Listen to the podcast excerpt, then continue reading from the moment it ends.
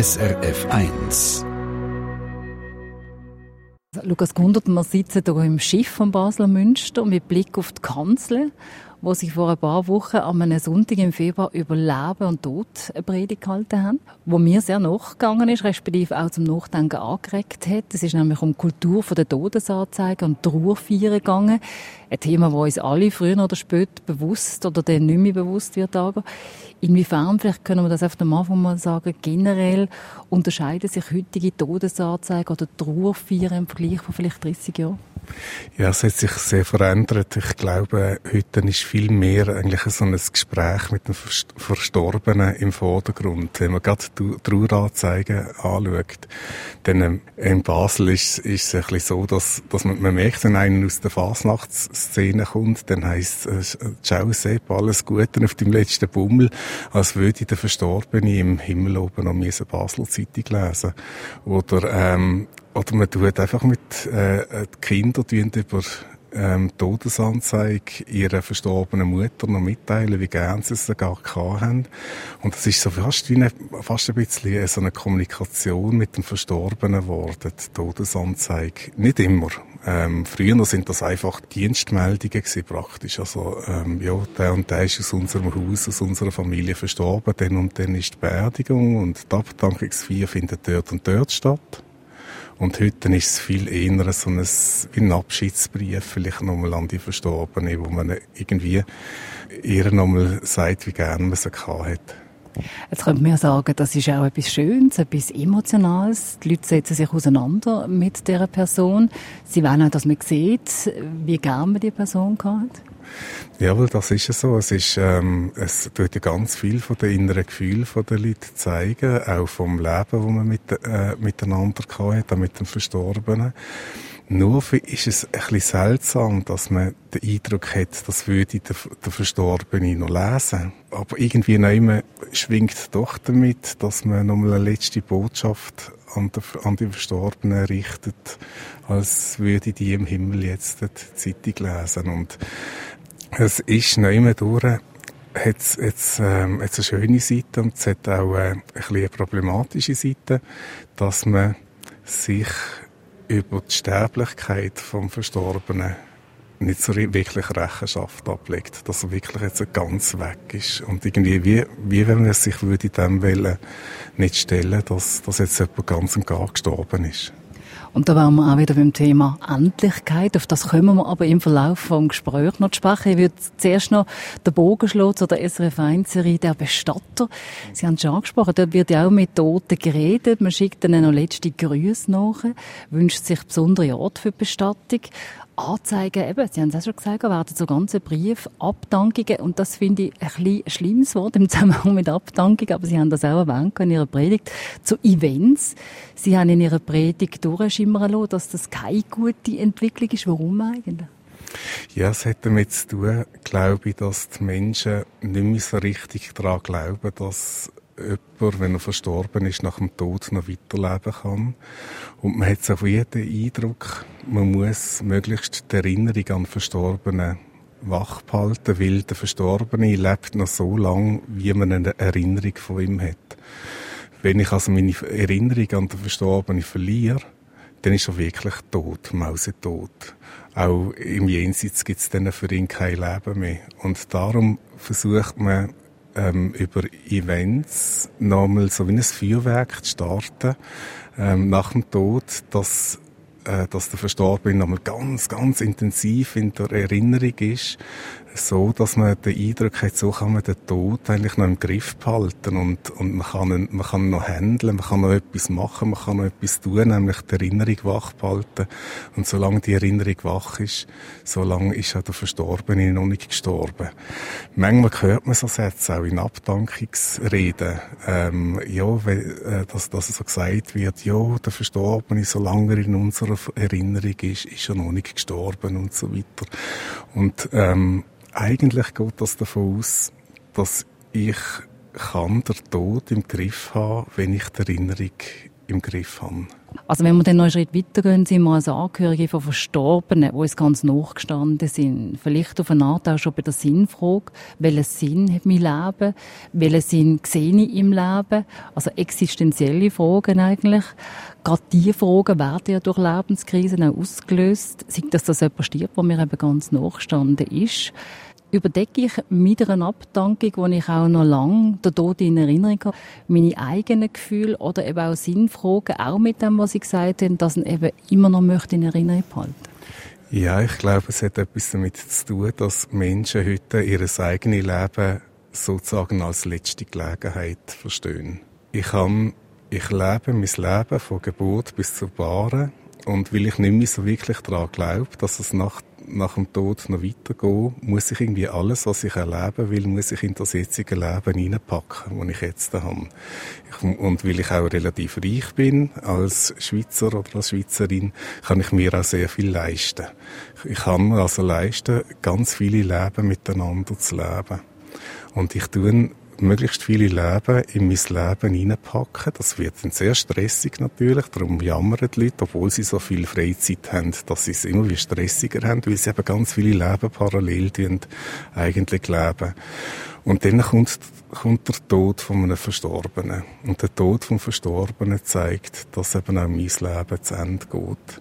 Und dann tue ich nochmal mit einem Event eigentlich das wie überspielen, dass, dass, dass, dass auch mir blüht, dass ich sterben wird. Und tun, tun das jetzt in die Hand nehmen, das, das Grässliche vom Tod und mach's zu einem Feuerwerk. Zu einem Feuerwerk für einen anderen, der eigentlich letztlich nichts anderes darstellt, als die eigene Schwierigkeit damit umzugehen, dass, dass ja mir selber auch blüht. Wie ist denn in Ihren Augen wenn Sie das Stichwort Feuerwerk weglösen, Event weglösen, wie ist in Ihren Augen eine würdige Abdankung zu feiern? Im Protestantismus ist, ist es so, dass im Zentrum von einer Abdankung nicht der Verstorbene soll stehen, sondern das Lob für Gott dafür, dass er das Leben geschenkt hat vom Verstorbenen. Da tut man den Fokus wegnehmen vom Verstorbenen all das, was er schlecht gemacht hat oder gut gemacht hat, das verliert wie äh, die, die totale Bedeutung für, für den Moment, sondern es geht dort eigentlich viel eher darum, zu überlegen, ähm, was, was hat für, was hat's für Wunder gegeben im Leben vom Verstorbenen, was hat für Moment von, von der Dankbarkeit geben im Leben vom Verstorbenen, was für, für Moment von der Trauer oder auch von, von der Anklage. Und das nochmal, das nochmal können, ähm, ähm, darzustellen, ist mir wichtig, so dass der Verstorbene nicht in dem, was er geleistet hat, muss zelebriert werden oder in dem, was er, was er eben nicht geleistet hat, muss angeklagt werden, sondern dass er in dem, wie er eigentlich durch sein Leben auch durchgetragen worden ist, durch, durch Mächte, die ihm nicht in der Hand sind, ähm, dass das nochmal zur Geltung kommt. Und das hat das merke ich, das hat eine Trostwirkung auf die Hinterbliebenen, dass die sich nämlich auch anfangen zu fragen, wo in meinem Leben, wo ich eigentlich mein Leben nicht in der Hand hatte, bin ich getragen worden. Oder wo bin ich wirklich unschuldig an etwas, wo mir widerfahren ist. Und, und äh, wo darf ich das auch jemandem anderem ablegen und einfach muss mir jetzt nicht verschuldig fühlen und so weiter. Und ich habe den Eindruck, so eine, eine Abdankungsfeier in Würde tut dieser Lebenssituation vom einzelnen Mensch, wie er eben viel inneres Tat widerfahrenes Gemisch ist, als, es, als, als dass es immer der Tätige ist, am besten Rechnung tragen. Also geht man dann auch aus Ihrer Sicht mehr auf Biografie ein von jemandem und das wiederum würde auch heissen, da braucht es auch, auch Zeit, das ist auch ein Aufschaffen vielleicht von einem ganzen Leben, ein Aufschaffen von Sachen, die man vielleicht gar nicht mehr präsent hat als Angehörige. Ja, das ist sehr unterschiedlich, was man da, äh, wie denn das auch in einem Trauergespräch ähm, kann gestaltet werden. Wenn ich in, eine, in ein Trauerhaus komme und dort mit den Hinterbliebenen rede, ähm, führe ich meistens ein Gespräch darüber, wie jetzt gerade die, die am Tisch sind, der Verstorbene oder die Verstorbene in Erinnerung haben, wo so, wo, wo so ähm, entscheidende Momente für sie mit dem Verstorbenen gelegen äh, sind. Und und dann versuche ich mit den Hinterbliebenen eigentlich das wie zu, wie zu erarbeiten. ich habe da nicht viel Zeit zur Verfügung. Alles in allem höchstens zwei Stunden. Vielleicht ja, eine, anderthalb, das jetzt eigentlich nicht, nicht überschreiten, aber manchmal geht es auch zwei Stunden. Und eigentlich haben wir in dieser kurzen Zeit durch ein sehr konzentriertes Gespräch sehr vieles über den Verstorbenen erfahren, wenn das, wenn, wenn die Familie sich da schon ein bisschen gewöhnt war, darüber zu reden. Da gibt es auch Situationen, wo sich so eine Familie das nicht gewöhnt war.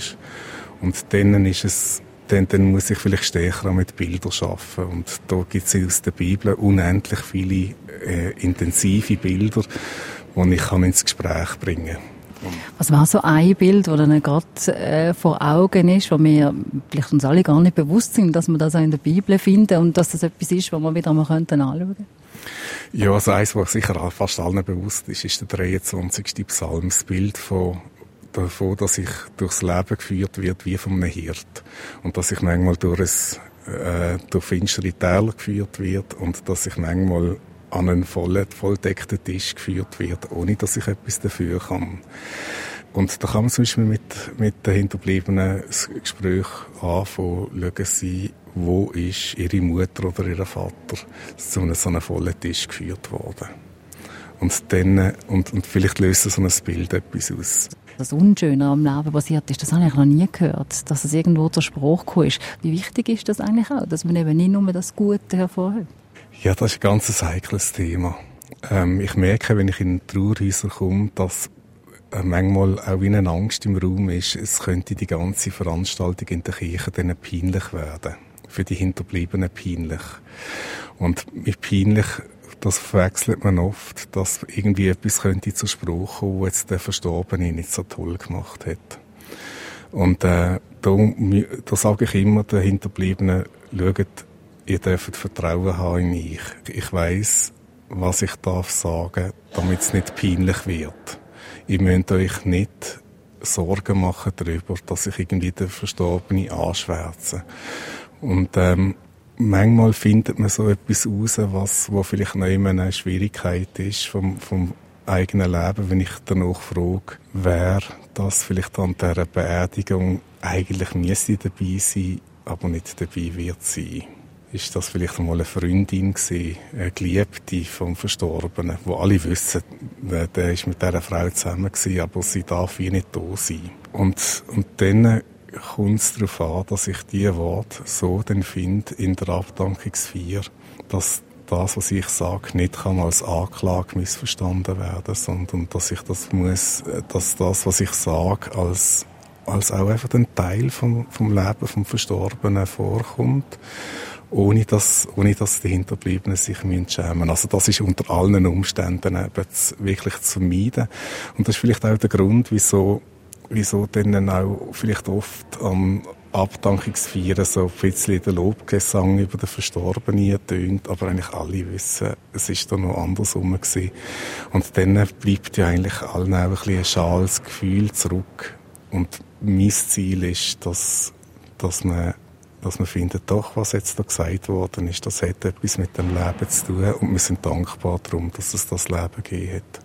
Inwiefern kann ich jetzt schon zum Beispiel auch schauen, dass eben mein Leben, das übrigens auch nicht nur von Hochs war, dass das, was ich vielleicht nicht gut gemacht habe oder auch bewusst Fehler gemacht habe, dass das sicher bei meiner Abdankung auch zur Sprache kommt, beeinflussen. Kann ich da etwas hinterlegen? Kann ich da zum Beispiel den Pfarrer schon aussuchen und sagen, schauen Sie, ich hätte das gerne, egal was meine Angehörigen dann sagen?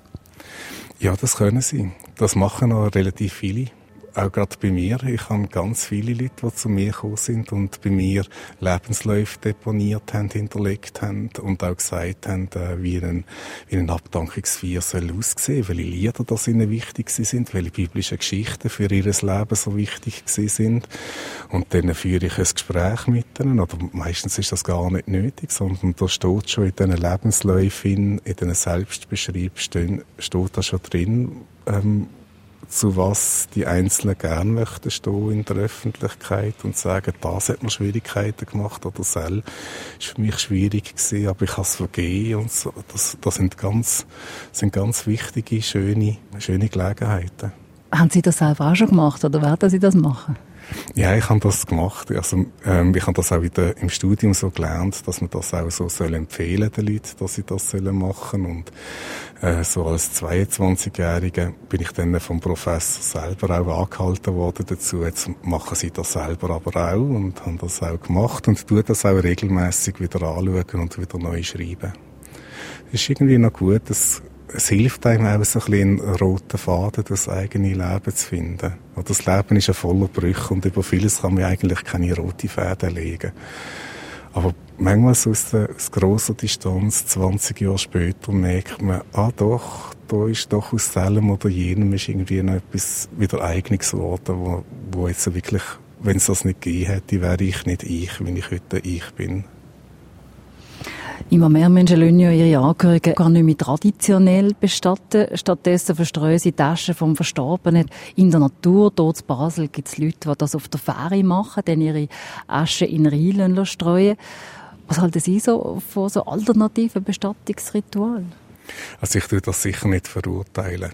Ich empfehle einfach allen, dass sie die Abdankung in der Friedhofskapelle oder in einer Kirche damit nicht untersetzen. Ich habe einfach den Eindruck, so einen, einen festen Ort, der von der ganzen Symbolkraft einfach wirklich auch für das gemacht ist, tut die Konzentration für so einen Abschied nein, ist ganz gut. Wenn ich das auf der Fähre mache, vielleicht dann fast nachts Zistig und dann höre ich noch rund um Pfeifen und Trommeln oder ähm, nehmen am Waldrand und es, es fahren noch Velofahrer vorbei, dann ist einfach irgendwie die Ablenkung von all dem, was rundum ist, so stark, dass auch ein bisschen wie, wie, wie eine verlorene Chance ist, nochmal irgendwie ganz stark beim Leben vom Verstorbenen zu sein. Ich will das aber nicht generalisieren, sondern einfach ähm, zu bedenken geben und ähm, dafür immer roten, dass, dass Hinterbliebene ihnen auch an einen Ort noch gehen wo wirklich auch fürs Abschied geschaffen worden ist.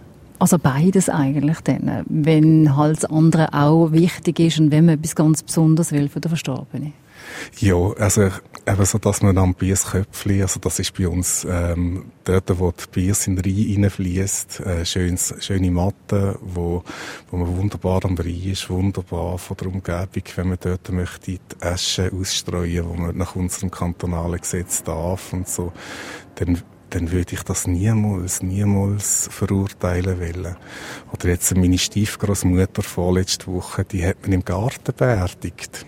Und äh, das ist dann auch im, im kleinen Kreis von der Familie gewesen, äh, wo man das gemacht hat. Aber dann ist man nachher noch in die Kirche gegangen. Und das hat irgendwie nicht mehr durch, finde ich, ist, ist, ist, das, ist das sehr sinnig gewesen.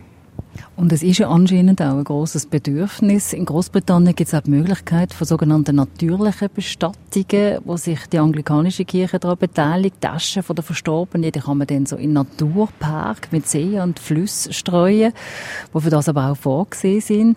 Auch mit christlichen Ritualen.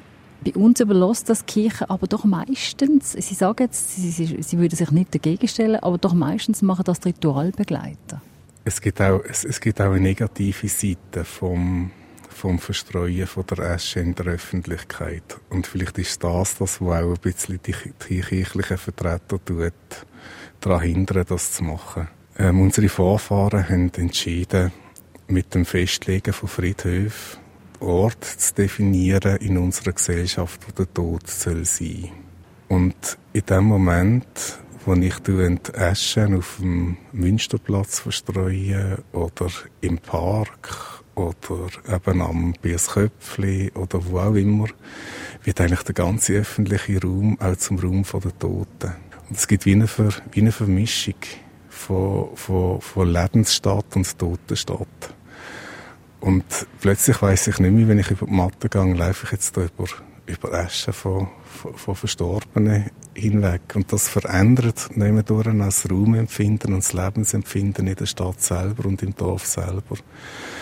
Und ich habe den Eindruck, dass in mir in der Kirche ähm, sind wir da sehr eigentlich auf Seite vom Staat, wo sagt, ähm, wo ja eigentlich das Tote, also das Begräbniswesen unter sich hat und ja gar nicht uns überlässt, der Kirchen überlässt dazu, äh, wo, wo eigentlich sagt, im Grunde genommen sollten wir in, in, äh, in, in jeder Stadt, in jedem Dorf einen Bereich für die Toten haben und einen Bereich für die Lebenden und das nicht so, nicht, eigentlich, eigentlich nicht durchmischt lassen. Es gibt manchmal Situationen, dass Hinterbliebene die Urne vom Verstorbenen heimnehmen und noch in die Wohnwand stellen und dann einfach noch mit, mit, mit dem Verstorbenen eigentlich so äh, weiterleben dient. Und es hat irgendwie etwas Morbides, also mit dem noch, noch das zu schauen wie früher und so. Und und ähm, irgendwie, vielleicht ist, vielleicht ist das ein Grund, dass wir von der Kirche dort dann auch ein bisschen Hemmung haben, ähm, wie, wie so Ritual einfach generell überall mitzumachen. Aber eben verurteilen, finde ich, können wir es auch nicht. Aber eben da waren wir eigentlich wieder beim Thema, wo wir am Anfang waren. Da geht es ja dann auch darum, eben, äh, um die eigene Endlichkeit. Also hat man auch Angst, allein zu sein. Was passiert mit mir? Ja, und, und man, man will es ja auch nicht wirklich wahrhaben, dass er tot ist. Ja. Vielleicht ist es noch, noch stärker das. Oder die eigene Sterblichkeit tut man ausblenden, damit, dass man nicht wirklich zulässt, dass der andere jetzt wirklich mausetot ist, oder? Und einfach nicht mehr da ist und nicht mehr kann, nicht mehr kann hören, was man zu ihm sagt. Und, äh, und irgendwie nehmen durch, sich dem nicht stellt, dass es mit einem selber auch einmal aus wird sein, weil wir uns alle letztlich ähm, alle jetzt, die da hören, natürlich äh, um Radio zuhören, ausgenommen, aber vielleicht bei mir ein bisschen mich eingenommen. Ich kann wirklich letztlich mit meiner Endlichkeit, das kann ich mir auch nicht wirklich vorstellen. Es geht irgendwie wie, wie, wie nicht zu denken, dass es einem, dass es einem mal gleich geht wie allen anderen auch. Immer mehr Menschen, das äh, fällt mir ein bisschen auf, ein Bekanntenkreis möchte nicht mehr in einem Einzelgrab begraben werden, sondern Geme Gemeinschaftsgräber bestattet sein, also unter der Masse eigentlich, obwohl vielleicht vorne die Abtankung eine sehr spezielle war, eine eigene, ein Feuerwerk, wie sie es nicht so gerne hören. Wie passt das denn zusammen, dass man eigentlich noch einen Gemeinschaftsgrab möchte? Ich glaube, man möchte den Hinterbliebenen nicht aufbürden, dass sie ein Grab pflegen müssen. Und dabei hat eigentlich auch etwas ich glaube, das hat etwas damit zu tun, dass wir heute auch älter werden als früher. Wenn ich heute mit 102, 103 Jahren sterbe, ist mein Sohn auch schon 80. Und äh, der wird, der ist vielleicht sogar noch schlechter zu Weg, als ich kurz vor dem Tod zu Weg bin. Und äh, wir stellen gerade in der Stadt etwas ganz Spezielles fest. Wir haben in unserer Kirche letztes Jahr 600 Todesfälle gehabt. Also Mitglieder unserer Kirche, die verstorben sind, aber nur 400 Beerdigungen. Also zwei, zwei Drittel noch Beerdigungen und ein Drittel hat gar keine kirchliche Bestattung mehr bekommen, weil dort entweder die Hinterbliebenen gar nicht mehr da sind oder sonst auch, dass man dass, dass vielleicht noch Hinterbliebene da sind, aber schon zu alt, um, um etwas zu organisieren und dass dann halt einfach die Personen in so äh, bestattet worden sind im, im Gemeinschaftsgrab. Irgendwann einmal halt, ja, in der Urne oder im Sarg beigesetzt worden sind, ohne Begleitung von, von Kirchen oder von Hinterbliebenen. Jetzt haben Sie gesagt, eben, Sie tun sich manchmal auch mit der eigenen Endlichkeit schwer. Es ist nicht so, dass man sich vorstellen kann, was nachher geht. Trotzdem gibt es ja sicher Haufen Angehörige, die zu Ihnen als reformierter Pfarrer können, kommen und in einem Gespräch auch Antworten suchen. Was sagen Sie denn denen auf die Frage, erkundet, was passiert eigentlich, wenn man gestorben ist? Lassen Sie natürlich immer ganz, ganz kindlich darauf antworten, weil das ist einfach dann mein eigener Glaube und das ist in dieser Frage ganz kindlich. Ich sage den Leuten immer, schaut, da wartet Jesus auf der anderen Seite und nimmt dich in den Arm. Und äh, ich glaube das wirklich, das ist so. Es ist ein ganz, es, das ist natürlich das ist ein Bild, das ich da, da sage, sehr ein menschliches Bild, ein anthropologisches Bild. Wenn ich sage, da nimmt dich jemand in den Arm, aber es drückt das aus, was ich, was ich der festen Überzeugung bin, dass wir in eine Liebe eingehen, die so groß ist, wo irgendwie alles auch nochmal offenlegt, was passiert ist, aber nehmen durch auch in sich kann aufnehmen. Es ist wirklich das Ende von all dem, was was hier diesseitig in mir sagen, was mit Materie zu tun hat, mit Stoffwechsel zu tun hat, all das ist zu Ende.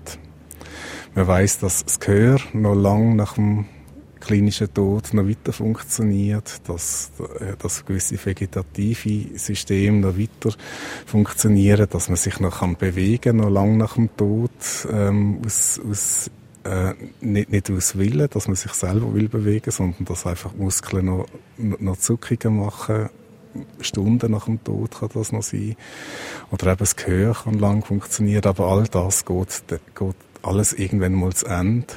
Ähm, in den in den ersten paar Stunden nach dem klinischen Tod. Und äh, wirklich all das, was unser Leben hier ausmacht auf der Erde, ist vorbei, kommt nicht mehr so. Und wir wissen aber, dass es, oder ja, ich habe einen Glauben, wo so fest ist wie ein Wissen daran, dass es noch eine andere Wirklichkeit gibt als eben die aus Stein, aus Stoffwechsel, aus Zellen, wo, wo funktionieren, aus Gehör, wo funktioniert. Es gibt noch eine andere Wirklichkeit, wo, wo, wo ich aus dieser Wirklichkeit, ich denke, wir alle kommen schon aus dieser Wirklichkeit und können wieder in die Wirklichkeit zurück.